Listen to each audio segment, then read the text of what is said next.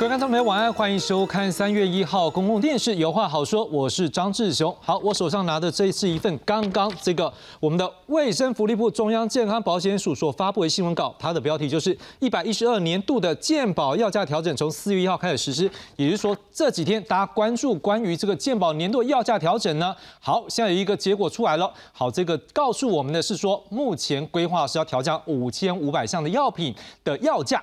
好，当然也有三十六项的药品药价呢，目前是要调升，而最后药价的最后的总金额大约是八十一点八亿元。调整项目是从一百零二年实施这药品费用支出目标支出，也就是这一个所谓的第一替来最少的一次，希望能够减缓冲击。不过因为最近呢，我们都知道这部分的药品出现缺药的状况，也让各界开始会关注说，诶，这个药价调降对于未来这个药品是否会有一些状况，会格外的关注。另外很多的病友也。也会期待啦，哎，这健保是不是能够加速新药的给付？希望能够赶快获得像国外一些不错的药品，能够让他们有一个更好的疗效。而健保署也在刚刚这份新闻稿上面，他也表示说，会逐年引进新药，提高民众使用新药的可进性。而现在药价调整之后，他们认为更可以有余裕来收纳新药给付。当然，除了这一个药物能够让大家吃的有效，能够让大家活得更健康，健保要如何做得更好，维持它的财务健康跟平衡，永续经营也是我们大家很关注的焦点。今天晚上我们要来深入探讨。赶紧来介绍今晚来宾，第一位介绍是医师工会全年会常务理事王红玉。各位观众朋友，大家晚安，大家好，谢谢王医师。好，第二位介绍是药师工会全年会社区药局委员会主委邱义全。呃，主持人好，各位观众大家晚安，大家好。好，谢谢邱老师。接下来我们要介绍是资深医药记者黄素清。志雄，大家好。谢谢苏英姐。那么我们一开始，我们就先来看看相关的报道。我是生理药师，你那边有没有泰克胃通？电话联系调货，基层药局为了解决缺药问题，采取以药易药方式自救，也会透过药师赖群组互相联系帮忙。大家有个群组在，你我缺什么就赶快泼上去，看有没有人可以支援我。我职业几十年，我还没有发现过有这么大的一个缺药潮，因为平常只会缺一两样，那这次是整批很大量在缺药。而现在缺药情形不只是基层诊所、药局，部分地区医院也出现缺药状况。健保给付药品原定在二月二十四日。公告二零二三年药价调整结果，但由于社区医院协会反映七十一品项药品清单取得困难，忧心是否纳入调整范围。健保署未审慎确认采购困难状况，并再次核对调整范围，因此延后到三月一号公告。有缺药的情形，那每。那北中南的医院都有，那有一些是比较小型的医院，有一些是比较大型的地区医院，那分布在各地方都有。那有些医院缺药，可能一两种，有些缺个五六种。生效日期还是四月一号，倘若还是有问题的，就赶快在两周内反映给我们，那我们就会收到之后尽速来处理。评估完之后，如果确定要调整了，我们才会再做一次确认要调整的药价。为了避免调整药价后，厂商认为不付成本而退出市场，导致缺药更严重。对此，健保署长石从良表示，强调保障药品地板价，已向卫福部食药署通报短缺的药品也不在调整范畴内。专家则建议应增加核心药物品项，由国家统一采购。台湾的核心药物定差不多一百多种，美国、欧洲应该都有五百种以上。如果这些核心的药品由政府来采购，最起码，真正每个科北要使用的药物，不用担心说它有缺药的问题。行政院副院长郑文灿则表示，缺药的问题包括健保给付提高、国内药厂专案协调生产数量增加，以及同级品药进口等等，卫福部都已经着手进行。记者黄曼陈博月台报道。好，回到现场，我们先来看一下这个相关的内容，我们做一个小小的整理。好，我们先来看到的是，在这一次呢，四月号起的健保要调降药价的部分呢，目前规划是调降大约五千五百项左右，而它根据的是药品费用分配比率的目标制。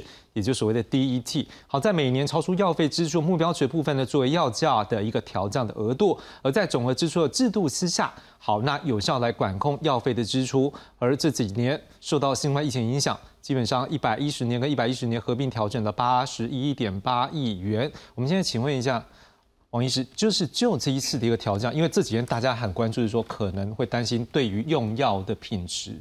会有影响？当然，今天已经大概就一个结果先来做一个公布了，后续就看药商的一个回应，因为他们可以再做一个讨论，看这药价是不是怎么样的做调整。可是，视线观众朋友来说一下，如果站在医师的角度的话，这样药价的一个调整，对于大家医疗上面会不会有所影响？还是说可能会有一些大家没有注意到的层面？嗯，如果从比较小的观点来说，哈，药价已经很便宜了。台湾健保署管理的药真的管理的很好，已经非常便宜了。那现在又缺药，还要调降药价，我们真的觉得不是很合适啦。但是你如果不调降药价的话，因为大家大概比较不知道我们整个架构，我们现在有一个总额，就是一年总共给你多少钱。那我们的药品占了大概一部分，大概。两成七左右，那还有所谓的诊查费跟所谓的诊疗费。那诊查费是什么呢？这个诊查费就是给医生看一个病人，给他三百五十八块，那里面包括三十九块是护理费，那这个还包括房租、水电、电脑、呃扫地的欧巴桑、挂号小姐。那这样子的话，因为这个已经偏低了，美国的话大概就是八十块美金到一百块美金，我们大概美国的八分之一，我们也希望这个多调一点。那这个诊疗会是什么呢？你做的电脑断层摄影、做的 X 光、抽血检验、胃镜、超音波、护件的钱都是这一块。那这一块我们也是觉得远远的偏低了。那你如果药价我们诶一直让它膨胀，不调整。这两个就会被压缩，所以我们是希望有一笔钱来让我们的药价不调整，有一笔钱提高我们的诊查费、诊疗费。那这个诊疗费，我跟大家报告一下。呃，张宏仁前总经理他的二零三零健保大线说，我们做个心电图，连大报告是一百五十点，那大概一百三十五块，美国是七百块美金。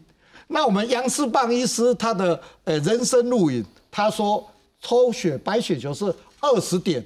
十六块钱，那其实大概十八块，美国是两千块台币，所以我们这一些都远远不够，所以我们很矛盾。我们觉得药价你不要再砍的了，很低很低了，但是你这个不砍，这个变大，这两个就变小，所以我们还是希望说，我们多投资一点在医疗。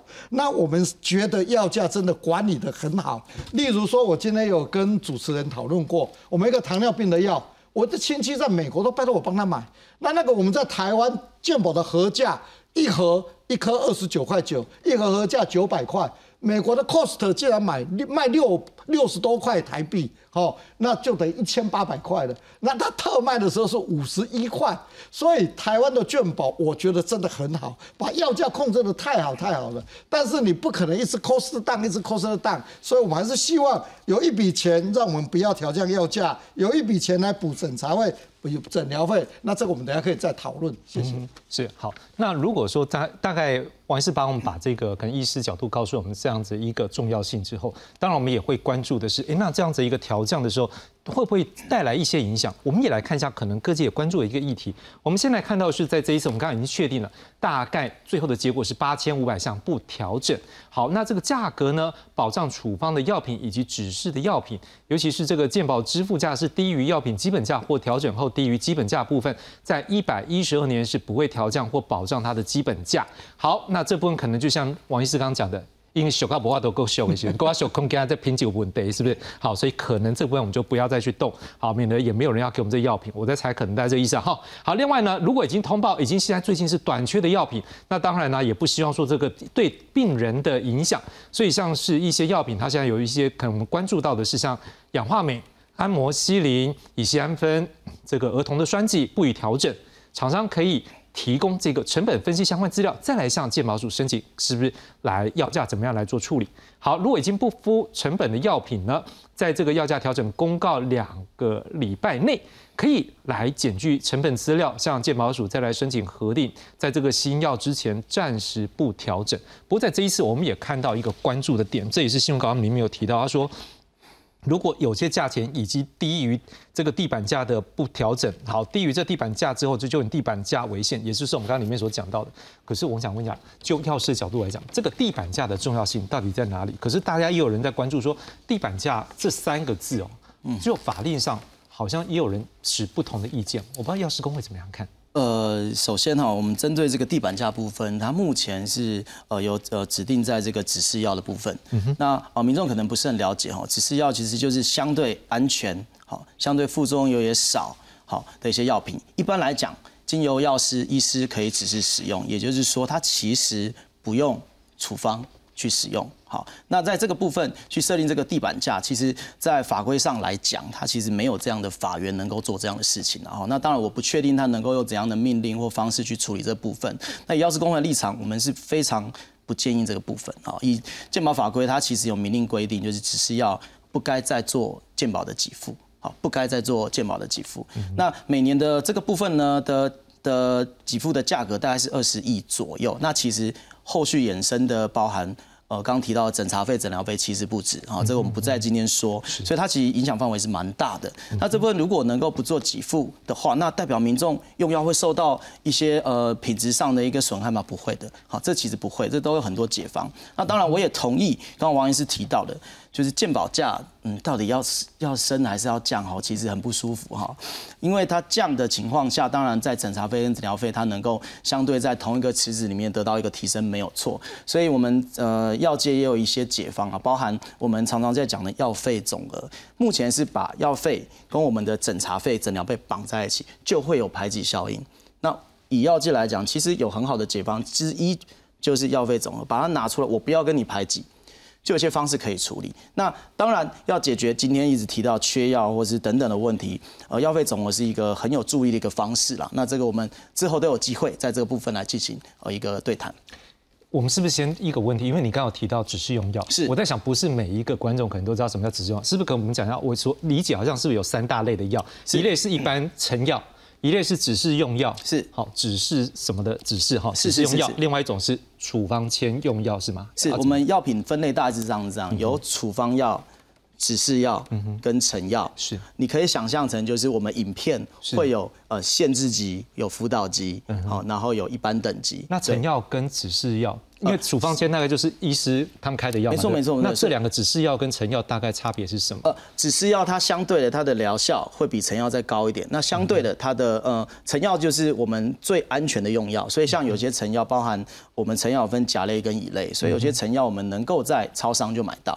那只是要必须有精油药师指示，所以也就是说它还是需要一定的一些专业的上的一些指引。好，那就是相对在第二个等级。好，那让民众理解，药品是根据它的安全性还有它的疗效有一定的一个分类。那这个议题是在讲我们的这个指示药，目前是健保是有给付的。那其实依照健保法规，它必须逐年的去调降它的给付。那这部分后续会很多问题。不过它其实呃，以我们药界来看，它其实绝对是利多于弊了。哈，那我们这个可以持续去商讨。嗯，是。孙姐，因为当这几个议题出来的时候，观众朋友就会开始去关注说，哎，我到底健保？因为也会想说，我可不可以付了这笔钱有相对的一个服务嘛？因为我们要保护我们的健康，所以我们要有一个健康保险。可是现在看到这个药价部分，也会想是说，那我到底是这药价是多一点好，还是少一点好？还是说像刚刚说只是用药，是不是应该就不要再给付什么？您可不可以跟观众朋友来解析一下这中间的利弊得失？因为一下子这么多数据，我们也看不懂。嗯。其实呢，这个最简单是不是药价不是高的好，也不是越低越好。我们很难讲说药价应该是刚刚好最好。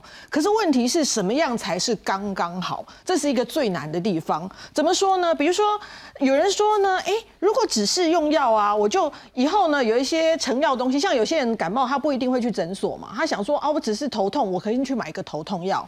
啊，我就去药局买就好了。有些人觉得啊，我就胃痛，我去买个胃药，我就去药胃诶药局买。好问一下药师，说我今麦接的减很忘加我？这样就好了。那你会总观，如果把把台湾跟其他国家来比，你会发现呢，我们民众自己去买药的成药的或者只是药的比例是低的。好，所以如果整个站来讲，我们用的这个不高，为什么？因为医生们太便宜，你知道吗？当我们整个医疗的可及性很高的时候，我去他那里，我只要花一点点的部分负担，然后挂号费、诊疗费，可能我一次出来两百块之内，说不定就解决了。这个时候我去买一盒头痛药一百多，再加上一盒胃药就，每盒嘛。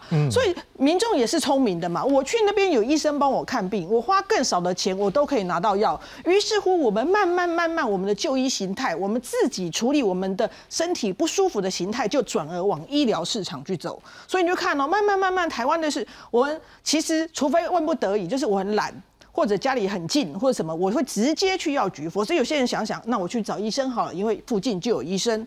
但现在问题就变成说，当我们都去找医生的原因，是因为他们又便宜、品质又好，然后又有执照帮我把关。可是问题就来了，当你的大家都往这边走，可是政府却没有把这个池子做大。哦，怎么办？大家都去那边了啊！可是我只有这些钱怎么办？那你赚少一点好了。于是呢，每个人都被消减嘛。一个就是医生的诊疗费，因为点数可能慢慢的被压缩；另外一个药费，哎，药费本来你有自己的总额，那应该不会被压，不行啊，不能只砍他不砍你嘛，因为你越来越成长就压缩到他。于是他就开始东挖东墙补西墙。那结局呢，就是在辞职几乎不变的状况下，在民众就医的医疗需求越来越多的情况下，因为我们会变老嘛。然后越来越多的毛病出来嘛，所以医疗需求越来越多的时候，我们就变成一直在抓挖东墙补西墙，而且终有一天会不够用。所以我们今天要探讨什么时候已经不够用了。有一个人说，那像现在缺药潮出现，有没有可能就不够用？其实有几个警讯。第一个警讯，缺药只是其中一之一，因为缺药不一定是药费因素，有很多因素。因为像我本人在这一波疫情当中也是缺药的受害者嘛。哦。因为我疫情当中很不想去医学中心拿药，我有高血压的问题，所以我其实是去社区药局拿药。可是我当中我的高血压药断了 N 次，有一个还断了半年。好，也就是说我自己就是个，所以有一些是因为原料啊、供应啊什么的原因，不一定都是药价。但是第一个面对的可能就是缺药，因为你的市场小，你的价格差，你的利润不好。当全球都缺的时候，为何要给你？好，这是第一件事情。第二个是刚刚我们的新新呃新闻稿说新药要进来，新药进来也不一定先给你，因为我已经知道你是一个价钱会给的很严苛的市场，我先来给你的话，我整个全球的市场都不用做了嘛，是不是？所以有时候甚至一些新药我要观望一下。那我跟你谈一谈，到底要怎么给什么样价格？而且有时候现在更惨的是价格还是假的。什么叫价格是假的？因为我跟你谈好之后呢，看起来很高的价格，但是台湾的健保局很狠啊，他会说，但是一年只能卖多少哦，多卖的要还给我。所以事实上我们那个价格没有。所以第二个可能会影响我们新药进来的速度，好，还有意愿。所以我们看起来就说，民众看起来说没有啊，我们都可以去这边看病啊。可是我们面临的危机是这个，所以我们第一个看到就是缺药。那缺药问题一旦出现之后，他就想没有关系啊，我用地板价，因为以后政府说这个呃可以不会再低了，因为如果你砍到杀到剑骨，我不会让你死，因为你死了我就没药用，你就这样继续流血就好了，流到没有死刚刚好。可是问题来了，你知道吗？你这个地板价下去之后，我们的所有的现在全球啊原料是在上涨的，嗯，对啊，物流价格是在上涨的，仓储费用是上涨，你不要想说这个有差吗？哎，台湾的药有些便宜到真的，我说一句实在话。呃，大家知道药里面真的有效成分 API 就是很重要的成分，对不对？其他有些什么复形剂啊，可能就想象的面粉，然后什么糊精什么之类，对不对？有一次我跟一个台厂的朋友在聊天的时候，哎。最近光是一年来面粉就涨三成的嘞，所以你有没有想过，我光是那颗药里面不用说 API 了，我其他的赋形剂我要涨什么？可是你的健保价格有没有告诉我说，哎，现在原油料波动成长，航运波动成长，我给你钱没有？所以我觉得我们因为一个比较特殊的呃市场因素，是一个独立的支付者的市场。影响了市场的弹性，结局就造成现在这种哦，我常常要等到哦完全没有了，那赶快来想办法，而不是它的弹性机制不见了。所以我觉得我们应该民众要回想，就是现在现在有一个观念，就是说不是越便宜越好，而是怎么样让这些人不用不是流血，而是活得刚刚好。他不能活得太不要赚太多钱，但是赚得刚刚好，维持这个供货的弹性，让我们新药进来的时间也不会有问题。所以这是民众第一个要想的，真的，而且。我发现很多民众可能觉得啊，健保都没有涨，没有？问题是，我像刚才说去指示药啊，我讲一件事情好了。呃，同样的成分，如果你在医生那边拿，之前有讲嘛，哈，比如说乙酰胺分类，对啊，我以前跟医生团购啊，哎，这个违法的，不好意思，就是我叫他们分一些给我，然后就发现他们一罐一千一千颗啊，只要五百块，可是我去买十颗要一百二十，如果是他是。就是成药的时候卖药就买，对啊，包装还有那个，对不对？对。所以不要想说越便宜越好。当你把它杀到它不能活的时候，有时候我们要付出更大的代价。两个代价，一个是自费的代价，一个叫做品质的代价。是。好，那当然讲到了这个药的一个品质部分，当然我们在关注说，哎。会不会就是像刚刚您讲的，哎，缺药？因为城市缺药嘛，所以大家现在很关注说，会不会说像这个健保，它就会缺药？但是当然，这缺药真的很多因素，不是只有这一个了。所以我们现在下一个，我们就专心来看是说，那缺药的问题呢？为什么这段时间这么多？那它有什么样因素？怎么样来解决呢？来，我们来看看下面这则报道。缺药危机从基层诊所、社区药局，现在扩大到医院。不仅软便剂、抗生素等常用药品叫不到货，就连慢性病连续处方间也有供应短缺的情况。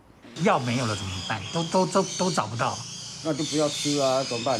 目前社区药局交不到一些慢性病的常用药，如软便剂的氧化镁，啊，如抗生素的安灭菌，还有一些帮助循环的克酸等，都是常用的慢性病用药。卫福部表示，受到新冠疫情、俄乌战争、缺工等因素影响，全世界都面临药品短缺的问题。而为了强化我国药品稳定供应机制，短期将协调业者增加产能，例如氧化镁软便剂，春节过后已经生产三千万锭，中长期则将建立防缺药中心。我们已经及时的核准，哦，那另外的一家药厂来来制造。那其实它健保的月用量大概是两千万锭，那我们大概在。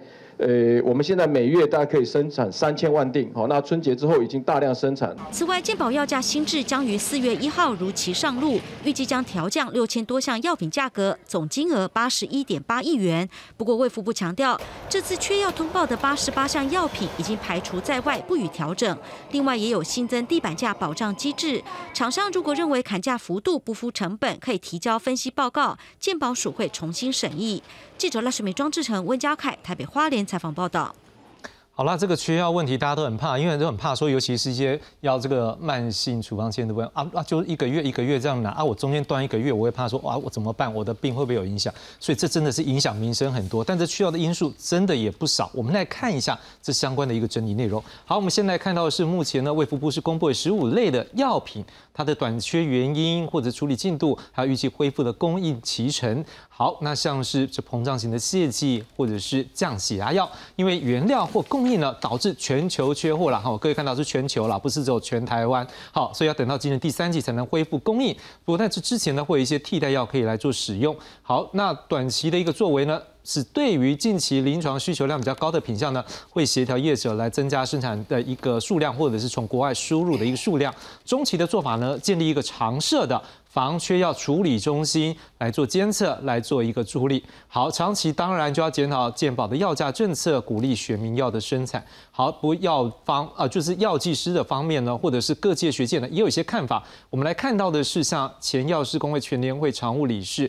这个沈财颖他就认为说，如果要降低药价的支出，那就应该改变给付的结构啊。那健保署呢，可以只给付处方药或者是给付成分药，像我们刚刚讲的只是用药这部分，是不是就可以不用再给付？这就是一个。对于药价结构可能有所帮助。好，那如果对于医师工会全联会呢？好，那今天我们的代表在现场哈，我们待会医师也来跟我们做一下。他们是认为说，台湾老化严重了，像是三高了哈，慢性病的药物了。如果照第一梯来讲的话，我们十年来价格都已经到底了。如果再往下调出去，他国外厂商如果不做了，好，他们不来台湾了，那我们的病友怎么办呢？所以希望是把饼做大，逐年扩大这一个健保总额，事实上健保的制度，我们最后也会来谈。好，安泰医院呢的这个院长这。苏英权也是这个好，那他也表示说，药品合价应该参考邻近的日韩等国，不要把所有的药品都压在最低价，以免新药进不来，国内厂不愿生产。来，我们来是不是一束给他共解？您得公回写，那来刚刚。嗯，我还在先回回应一下指示用药。好，我们这个刚好也是这边。指示用药的话，哈，是像普拿疼胃药，它就是指示用药。那如果健保不给付了，我们第一线的医生就很可怜，我就开药开开，跟病人说啊，这个普拿疼去需药房买。啊，这个胃药去药房买，好，那他不把我骂死，你懂我意思吗？他本来看个病，那像素金讲的，他普拉登去西药房一盒一百二，我要在一百二，他又要出两百四了，所以指示用药照道理，我其实我以前在卫务部食药署的成药指示用的小组做咨询委员呐，我们都知道法律怎么规定呐，只是现实上，呃，如果不给付，那我们全台湾所有的诊所的。的医师就被病人骂死了啦，所以我想我们被骂死了，我们呃政府大概也会被骂死嘛。因为你我看个感冒，那你东缺西缺，叫我胃药去买，叫我普拿疼去买，这个的话实物上起很不可能。那像像素清讲的，我们普拿疼我们买的便宜，那我们就。三天的药六十六块都包在含在里面，那这样子的话就是相安无事。照书记讲是便宜行事，大家就是都这样子。那如果只是要不给付，那是一个改革，是一个革命。我觉得大家要三思了哈。那这个当然药界的代表也可以提出什么配套的办法，但是我是想不出来了哦。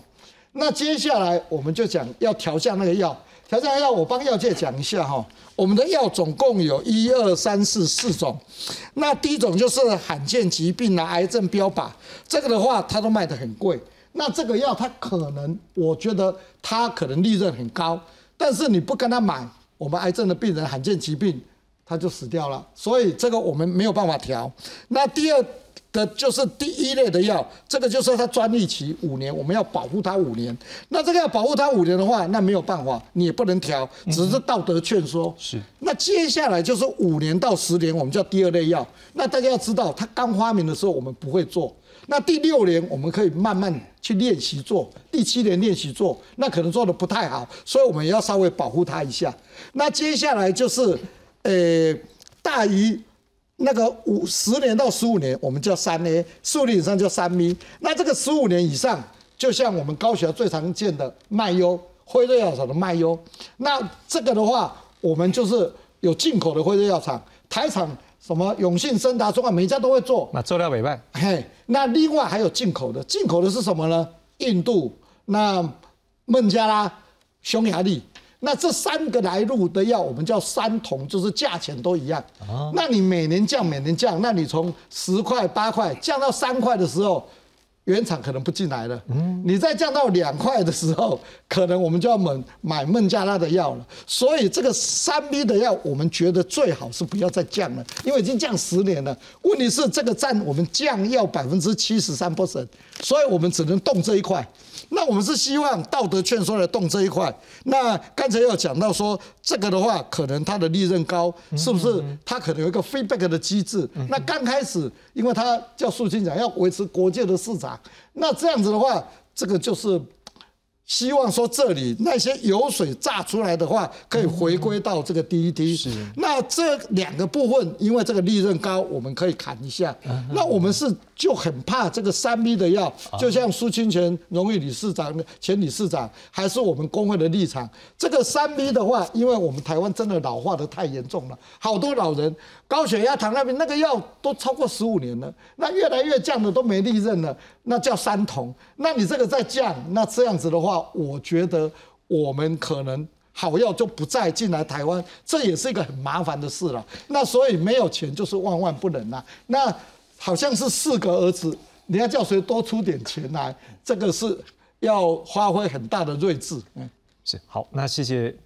您来帮我解读，你这好像感觉上是把药商跟我们之间的成本结构讲的这样帮我们泄密哈，我不知道了，开玩笑了。当然，安内打可以再撩盖。好，但是当然这个缺药的问题哈，当然也不是一天所造成，这也是好像看起来是国际了。我们也来看一下国际的状况。好，我们来看一下，事实上世界药学会它有发布一个药品短缺声明跟建议，它有讲到说应该大家可以考虑。好，建立一个短缺的公开资讯，让药师有更大的权利来帮忙解决这个药品短缺的问题。好，那如果可以制定一些关键或容易受到药品影响的药品的清单，那也可以让这全球供应链看是不是可以更稳定一点。那药品的采购商积极采购，来确保优质药品供应的连续性。好，那是不是也可以消除国与国之间不必要的监管的法规差异啦？那像食药署啦。跟其他国家同样的这个机关呐，是不是可以互相交流一下嘛？一些供需的讯息，然后呢，各国是不是可以制定一些风险缓解的战略，包括流行病的规划或者是缓冲的库存？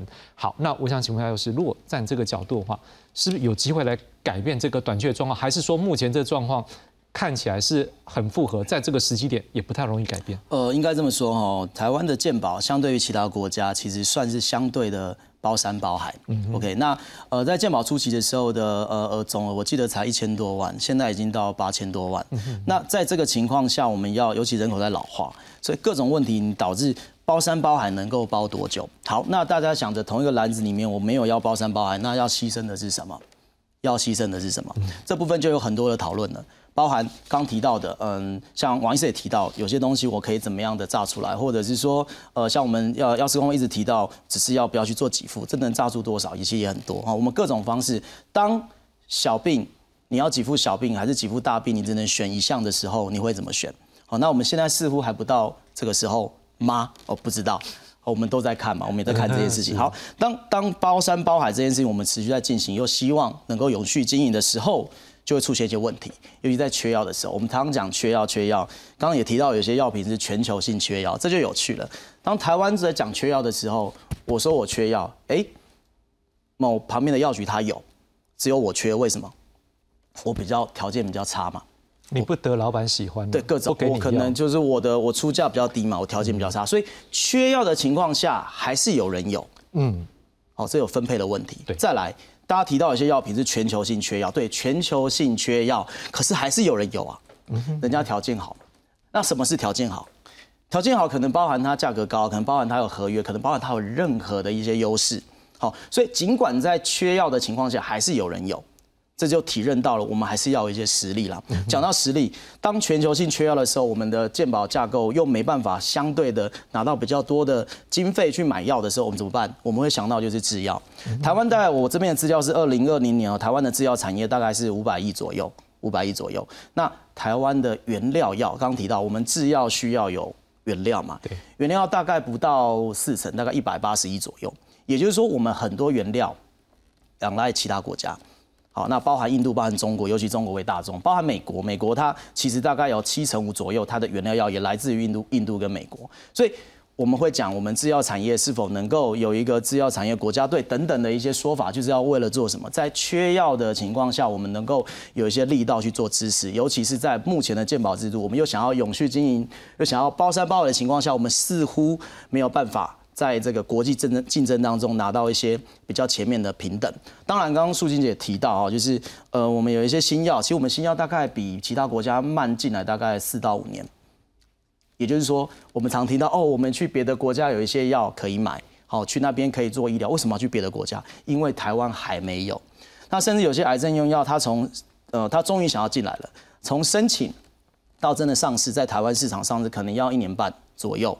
所以又加深了这个新药在台湾的一些呃相对的一些困难。那当然这些都有关单位都有一些办法在处理，都都有是。可是实际上目前的现况就是还是在一个我们想要永续经营跟包山包海情况下的大家的一些各个的牺牲，包含医师啊，包含民众是，包含民众。当然我们。药师也是蛮药师跟医师都在做功德啦，真的，真的，真的，民众才是其实这一波里面最辛苦的，民众不一定感受得到，是，这是我们觉得比较可惜的地方，是。是。所以，我们也来看一个取向，就是说这个台湾药费的支出，我们看到像二零一零年、二零一二年，好，二零一五年相对是几个低点，那当然在二零一七年的时候相对也就高，可是这几年我们可以看到这个成长率的部分已经有比较压下来，但是。我们刚才前面已经在讲了，也让观众可能已经有一个概念，就是我们当我们在也在恭喜小 B 莫后悔不？但是说压太低的时候，真的已经怕。价格不行的话，那恐怕药效我们各方面也会有所担心的时候，这是一个。可是就像刚才药师这边有提到，是说，哎，我们有些原料药我们没有那么多，可是我们也知道，如果站在像台积电最近我们的这个护国神山角度来讲，可能我们您也会觉得说，我们可能有没有这样的一个产业？可是我们也不要忘记，就是护国神山在很多国家，他们也不一定觉得说他们要再重新再做一个台积电，因为它可能在所谓的经济学里面的比较利益法则里面，它不一定是有优势。您怎么样来看说？我们如果现在已经看到这些问题，也利用一个机会，名气可用的时候，我们可以一起坐下来思考的时候，好，那例如说，我们怎么样让我们的健保的这个费率能够合理，然后又能够有一个安全稳定的用药，然后加上供应链也能够稳定，你有没有一些方法可以提供给政府来思考？我觉得第一个部分是哦，您刚才提到说，哎，有没有一些像刚才讲的产业上是我们必须有自己的产业能力的，像之前。在这个新冠肺炎期间，大家就意识到说，哎，可能疫苗产业是一个很重要的事情，因为现在全球化的年代，这些新兴传染病有时候一来，真的你就发现它可能是迅速就从某一个地方点燃，很快就会燃烧到你的国家来了。可这个时候，像你可以看到新一代的这个医疗技术，它疫疫苗从发现病毒到真正生产出来可以这么短。那当全球缺的时候，我们有没有能力自己做？所以有人认为说，那或许未来疫苗产业它真的必须是一个国家的国防的安全产业的一种。那第二种，我觉得啦哈，现在你会发现，像这一波的缺药里面啊，你看有一些叫抗生素，抗生素是一个很有趣的东西哦，就是它的缺药也是全球性的缺，而且它缺还不只是现在的药缺，而是看在未来的生产线还有未来的新药的这个几乎就是生产呃研发的速度非常非常的慢。那大家会看到这一条，我觉得这也是一个危机啊！很多人都说，因为什么它的研发这么的慢？因为相对摩后坦第一呢，研发相对困难；第三，它生产线其实要求也严苛。所以未来假设真的新的这些新兴的流行病，比如说抗药的菌出来或干嘛之类，哎，有没有办法拿到？或许，所以我们可以开始考虑有些东西有没有是我们必须或者我们计算之下我们可以生产。但是我觉得更重要是说我们。民众可不可以意识到一件事？其实我刚才一直讲，大家刚才看到那个药费成长，讲说那怎么会年年都成长？我讲一个案例给大家好了。我最近呢，可能在采访的时候啊，就就发现，哎，有一些呢，有一些医生说啊，他最近有一个患者啊，这个年纪非常大的老人家，他得了一种病，就叫做急性的骨髓性白血病，就是血癌的一种。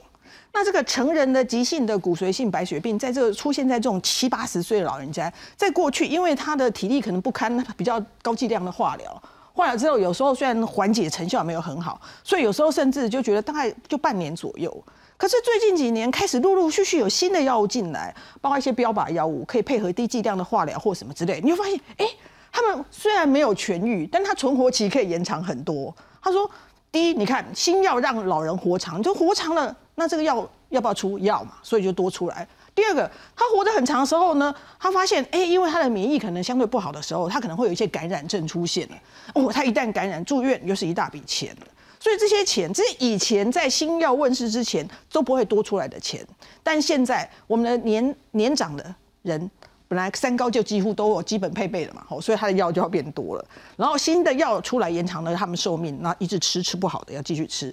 但刺激性感染可能其他，所以这些东西都会变成为什么不成长？因为你就说得成长。可以说，当药的支出会成长的同时，哎，健保有没有办法自然成长？你知道我们健保的制度，我们要自然成长有一个情况，就是台湾的经济成长大幅的起飞。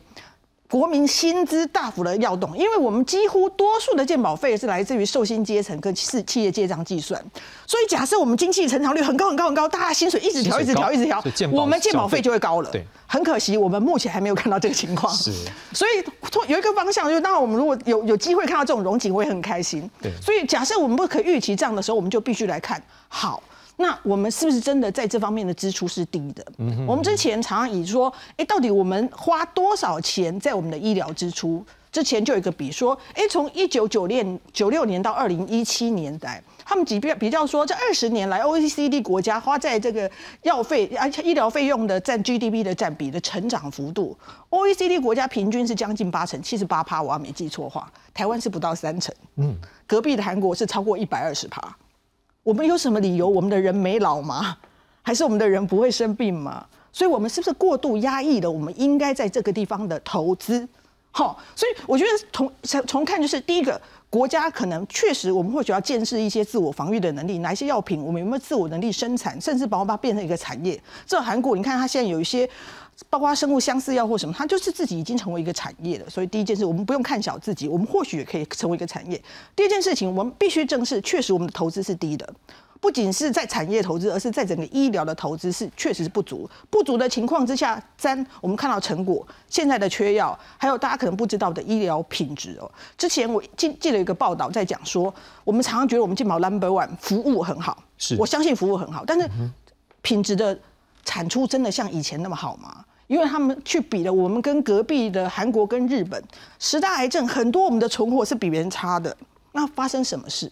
所以我们重新审视，在这个时机，大家看到缺药只是冰山的一角，这些问题都值得我们重新来看我们的健保应该调。当然，每个都可能要动了，民众自己也要开始想，你为什么一年要看十四次？但是每不能只怪罪民众，因为基本上整个 GDP 投资不够是。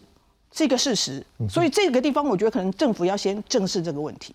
好，这部分呢，我们也都可以感受到大家对于这个，例如说缺药或者是健保机制部分，我们待后面健保机制，我们再来再进一步再来谈。不过已经谈到一个问题，就是缺药之后，下一个就是啊，没有啊，后医啊，但是够啊，听公无，在国外听到有一个新药，那我们一直希望说它可以进来，可是问题来了。这个新药好像大家在讲说，哎，我先申请新药看，但是要能够申请过的，现在听到的一些说法就是说，很可能不好申请。好，不然就是有申请，哎，这段时间一年、两年、三年、四年，哎，好像拖了太多年才进来了。那变成说，可能病患原本的期待就因为这样子而 delay 到。那可能，但他们有其他选择，比如说我就出国想办法去取得这样药，或直接出国这样。但是这对于在国内的健保的民众，我觉得当然可能很多观众我们的想法是，可不可以让我们的健保就做这件事情？我们来看一个。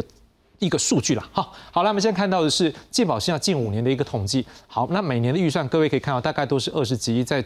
比二零二一年是三十一亿，可是我们可以看到，通过新药的数量大概五十一件、五十一件、四十五件、三十九、二十七。好，那基本上我们可以看到，二零二三年健保总额大约是八千三百六十四点二四亿元，成长率大概是百分之三多。好，那主要是引进新医疗科技，还有扩增药物给付的范围的预算大约是四十五点五七亿元。那希望能够用来引进新药材、新特材，好，然后新诊疗项目，或是扩大药物的适应症，好，增加民众使用新药、新科技可信性以及维护病人用药权益。可是我们会看到，像通过新药的一个数量，还有包括大家可能质疑这种执行率的部分，呃，可能我们现在听到一些，但是我们可能还一时没有办法拿到一个比较明确的一个，例如说执行率的数据，哈。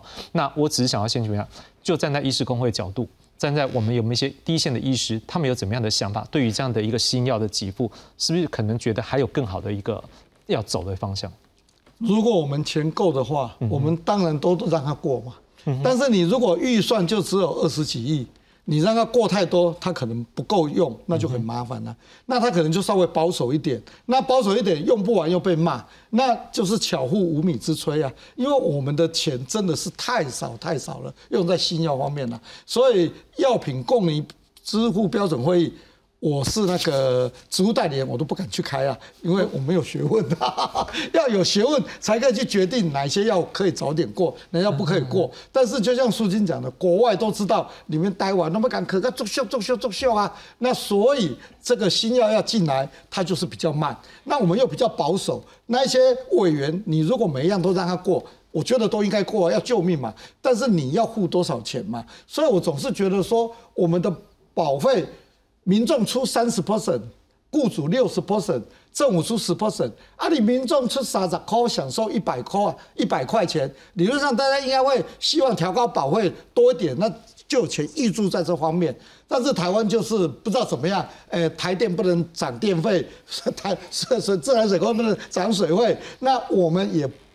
民众好像是立法院，大家都不希望调整健保费，那我们就只有用其他的方式，要找其他方式找裁员，才可以解决这个新药的问题。不然这个新药的问题，诶，你如果你没有那一些罕见疾病、癌症标牌，你没有亲戚的话，还没有不关的呀。但是你有一个亲人得到那个病的时候，你就会觉得说，哇，这个怎么弄，等得那么苦啊？等了好几年等不进来，那真的是我觉得。也是应该要改进，但是总是要有钱。是那不知道说药师工会的角度呢，有没有一些可能我们第一线在职业的这些药师，他可能有一些的。病患的照顾时候，或病友的时候，可能有一些问他们一些关于药这样子新药引进问题。但是我们知道新药的引进，它毕竟还是有一些药效的评估或者相关的手续。有没有一些角度是可能我们的药师工会也有注意到，要提供大家关注？应该这么说哈，其实像以在基层来讲，好像我本身也是基层的药师，我们常遇到新药问题，主要是在民众会直接拿着别的国家的一些资讯，或是 Google 到的一些资讯问我说，哎，台湾有没有这个药？那这个新药其实像我们，当然我们平时都在注意，可是有些药真的还蛮新的。我看到这药，哇，这个好新哦，哦哦，台湾哦已经出来六年，台湾还没有。好，那变成说这个事情我们也很难跟民众讲怎么一回事。帮我们今天讲的那么久，其实都都有相关。好，那在这个情况下，我们怎么让呃新药能够尽速的啊来到我们台湾，让民众哦能够拥有好的一个医疗品质？就刚包含刚刚大家刚刚讲的，那我们的药价核付机制，把我们的。呃的预算等等哈，那这个呃对有钱没错要有钱啊，问题是钱哪里来嘛？刚刚苏信也提到，其实政府应该正视自己投资不足这件事情嗯嗯，政府应该正视自己投资不足这件事情。你投资如果能够足，那其实民众也能够理解这件事情。这有了钱，很多事情是相对好做的。那在这个之下，我们才会提到。如果饼就那么大，才会有刚刚提到的缺药啦，或者是你排挤我排挤你的问题，这些事情就会少非常多。简单讲，我们兄弟之间会吵架，就是爸爸给的零用钱就那么多嘛，我们才会吵嘛。好，那如果给的更多，我们可能相对的就好处理嘛。所以这个事情就很简单，大家都非常可以理解，只是。理解归理解，你要民众真的去能够认同，我多缴点健保费不容易。可是这是大家哦，就是可能政府我们呃有关单位要持续好去思考的一个部分。除了呃民众的部分，当然政府真的得正视自己在这方面的资金哦的资源是真的投资不足啦。那我们一起努力，嗯。那苏云姐，不过我们在在讨论怎么饼做大之前，我们现在讨论一件事，可是观众还是会想问，是说我现在就反正我现在就是缴这么多的健保费，可是我就是有听到，可能他不一定自己遇到嘛，他总会有听到一些他的朋友或者是种是病患病友，就是一直在等新药等不进来。如果就您的观察，是不是有一些部分真的是可能在行政机关是在的更进一步，还是说就像刚刚王医师讲的，给他公给走啊，给 Q 狼两嘛呢？其实针对这个呃新药，应该新药应该有两件事，一个是引进，就是拿到拿到药证这件事；另外一个，其实很多民众是在等的时候拿到给付这件事情。因为比如说以癌症新药来讲好了，它从拿到适应症到通过给付大概两年嘛，现在平均是两年，所以你你可能有些是在这个路上，因为毕竟这些新药有些相对昂贵。假设没有健保给付之前，有些人即使是他真的到了台湾，你也不一定用得起，所以很多人是在等这一段。那当然，现在很多民间机关有动起来，他们希望说，在政府通过给付之前，有没有一些弹性的机制，让患者不要因为。等命等不及，所以不要因为看得到药用不到药，结果错失了黄金治疗时机。所以现在其实民间机构是动起来的，一些病友协会、病友组织，他们希望说，比如说他们有一些不同的自己倡议的方案啦，有些是说我可能比照英国的系统。我们由民众、药厂或国家，我们共同出一个基金之类的。那这个基金就是先给、先帮忙付，先让他活了再说。那问题是，那付多久？我可能付个两年，因为两年之后这个药可能就真正通过适应症了。那假设，那我多给两年有什么好处？有些人就说，哎，那在这一段时间之内，我也可以看到它是不是真的有用。那假设效果不好，它可能进不去，你到时候药厂你可能要全吃，你可能要把钱付掉。啊，如果真的进去之后要怎么处理？所以事实上。在政府的之余，确实已经很多人在想这件事情，但是总这个也需要政府的支持或怎么样可以配合嘛？因为毕竟他是希望补足你现在在新药进来的时间差的这个部分的问题。可是我觉得更更像这一波的缺药，老实说更更讲单纯一点的，连药品的调度，可能政府说不定也要想一想再怎么办。因为刚刚其实药师他有提到这件事情，说，为什么隔壁一根离缺药啊？我就不缺药啊？吼，你那有些医院就说我们没有这些问题啊？为什么？因为他们的契约就是保障供应嘛。我我量这么大，所以今天医生一开下去，他都不缺啊，所以他处方这样开。可是到了他们社区药局很痛苦啊，这个药已经多久没有一直开来干什么？因为这地方要面对的是民众来，所以如果今天政府，我今天鼓励的是说我试出处方间，我希望他们到哪里可以尽量拿到药。所以，我是不是也要看这个问题？就是不患寡而患不均，这个流通不一样。而且，老实说，他们拿到的成本也差很多。这是，但是这是后话。那第二件事情是说，那比如说，那通常缺药的时候有所可谓可替代药物嘛？我不知道，那你们现在能不能？我可以不直接跟他说，我某几块药我好你把块呢？呃，民众不一定买单啊。我得想要这啊，我以前的可以这和你这。所以这些相关的，如何去帮助他们在第一线职业的人去处理问题？因为有些药是说。这个人去台北看医生，千里迢迢回到了我高雄好了，结果才发现，哎，我这边有给我借药啊，怎么办？我如果不挖掉了，他要回原来的医院去拿吗？那好不容易一次看诊，可能就是他一一天请假了。所以这些问题，或许我们我们现在说缺药中心有没有可能帮解决这个问题，也是一个至少基础版先把它做好，这个应该比较容易。对，不过不管怎样就是说。不管是新药或者旧药，这样看起来这整个一个大学问，还是我们就看政府下一步怎么走。毕竟他们今天的新闻稿也写得很清楚，而是说，哎，希望能够像药价调整之后有余裕来收纳新药的给付，确保健保永续，达到全民健康。好，那看起来已经有这个方向了，我们就看看。但是最后一个问题还是会回到一个问题，说啊，健保要怎么永续？好，那这一个问题大家可能想啊，怎么样增加饼？就像刚刚苏英姐讲说，我们的薪水没有涨，所以也没有办法。那如果更恐怖的是，那如果随着老龄化之后，因为退休人口会增加，但是诶年轻就业人口并没有比上那么多啊，所以看起来不管是什么保，现在看起来它都有可能基金的数量会减少。好，那这时候就会一个问题，那怎么办呢？所以我们现在是看到是说，好像这个这个健保署署长石川他在接受某个媒体的这个专访的时候，还有讲到，可能最快四月的时候。会来推行的就是所谓的这个部分负担新制，因为这个新制原本应该是在去年五月了，不过就是因为等等就这样延到现在了哈。那是不是四月？我们不知道。不过想请问一下，那个于是利亚西九届代级，如果真的部分负担增加下去，你觉得哈，是不是可能会让健保比较能够永续？还是说这可能也是只是一个短期？我不知道您就在医生角度，您怎么样看？嗯，我是医生，我不太懂，但是我看所有的医疗。医医务研究所、经济医疗经济研究所的都说，你提高一百块的部分负担，你节省的券保费可能只有五块到十块，所以提高部分负担其实，呃。当然是可以节省一些啦，但是是宣示的意思比较大，可以真正节省费用，我们觉得没有那么大了哦。但是我们也觉得使用者互惠嘛，我们现在到大医院去，你开了一千块的药，负担两百块。开了三千块也是两百，五千块两百，你当然希望阿里给我给回果，这个就是人性嘛。所以那个两百块，我们当然是希望可以调高嘛。那大概下一次要调高到三百。那因为我们国家总是觉得说慢慢来，慢慢来了哈。那这个调高，我记得他说调了以后大概可以，呃，节约一百亿嘛。那一百亿对八千亿来讲，我们觉得是远远的不够了。那如果有时间，我跟大家稍微报告一下怎么办哦。呃。这个是我们以前我们的寿命比韩国还要长，那个时候我们所有的医疗健保费用是占我们 GDP 的四趴，韩国是三趴。那现在韩国已经八趴了，我们才六点二，所以韩国现在它的寿命比我们多两岁多。他所有的数据都比我们好，所以我们就觉得说，我们能不能到八趴？这个是第一件事。那第二件事就是世界上有名的国家哈，这些有名的国家三十八个国家，它的占比就是投资医疗，我们是倒数第四名。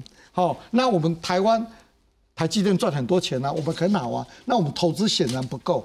那所以我们前几天，诶，我们医务管理研究，这是今天的联合报，医务管理研究所。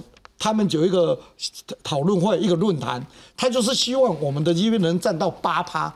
那占到八趴，这个 GDP 从六点二到八趴是要增加三千多亿哦。那他是说分五年呐，那这个是我们的理想呐哈。那理想怎么办？我跟大家报告一下哈。呃，我们都希望我们的健保的成长跟 GDP 一样。